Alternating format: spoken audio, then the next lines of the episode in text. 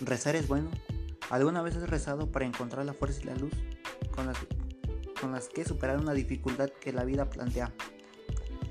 Quizá alguna vez le hayas pedido a Dios que te ayudase con algún problema. Incluso pues, puede que reces de manera habitual, pero también es posible que, para ti, sea una pérdida de tiempo y que consideres fe como una especie de superstición propia de sociedades primitivas.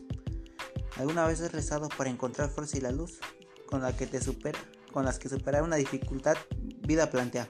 Quizá alguna vez le hayas pedido a Dios que te ayudase con algún problema, incluso puede que reces de manera habitual, pero también es posible que para ti sea una pérdida de tiempo